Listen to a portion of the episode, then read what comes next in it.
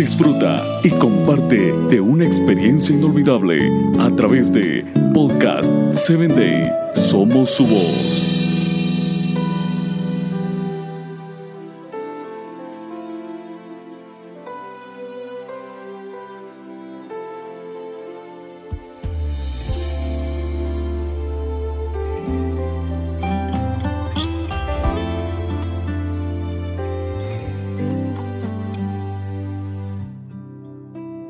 Bienvenido a la palabra que restaura, un espacio creado para ti, para que a través de los relatos bíblicos puedas conocer a Dios y Él obre la restauración que tu vida necesita. La reflexión de hoy se titula El mensaje de un desconocido y está basada en jueces 13:6 que dice, Un varón de Dios vino a mí, cuyo aspecto era como el aspecto de un ángel de Dios temible en gran manera, y no le pregunté de dónde ni quién era, ni tampoco él me dijo su nombre. El tiempo transcurría sin detenerse. Para el pueblo de Israel no había gran diferencia entre el estar sometido por un pueblo o por otro. Al final todo era pérdida, angustia y aflicción.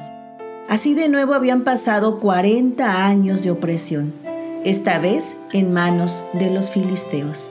Con sus ciudades tomadas, su gente esclavizada y los campos arrasados, el pueblo apenas podía subsistir con las escasas provisiones que les quedaban después de compartirlas obligadamente.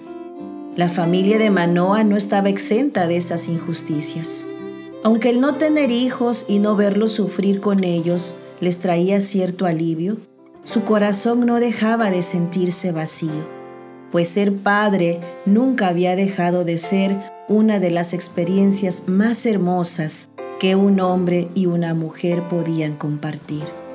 Pese a la esterilidad de su esposa, Manoa había permanecido a su lado, compartiendo durante muchos años la esperanza de que Dios algún día les daría un hijo y muchos años después sus oraciones fueron escuchadas.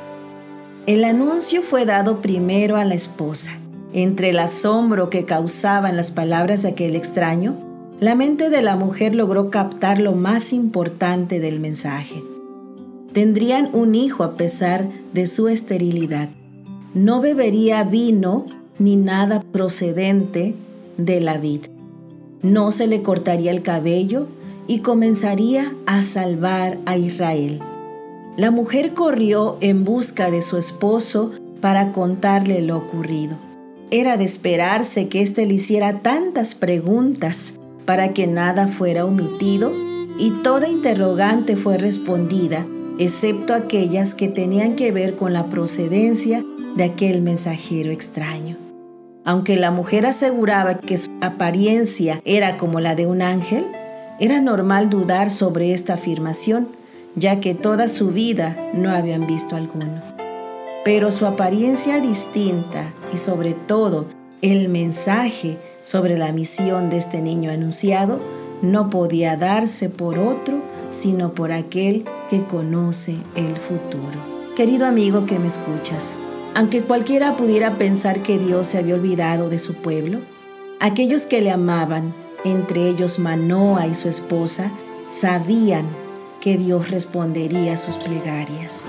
Ahora debían seguir actuando con rectitud y prudencia para no dar lugar a la duda o al error. Por eso continuaron orando, para que el Señor despejara toda inquietud y así, confiados en su palabra, pudieran concentrarse en la parte que les tocaba de aquella misión que estaba asignándose a su hijo recién anunciado.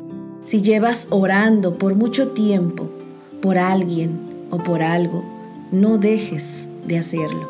No dejes de creer que algún día tu oración será escuchada. Persevera y coloca tu confianza plena en aquel que todo lo puede. Te saluda tu amiga Telmi Telles y te invito a que me escuches en el siguiente episodio.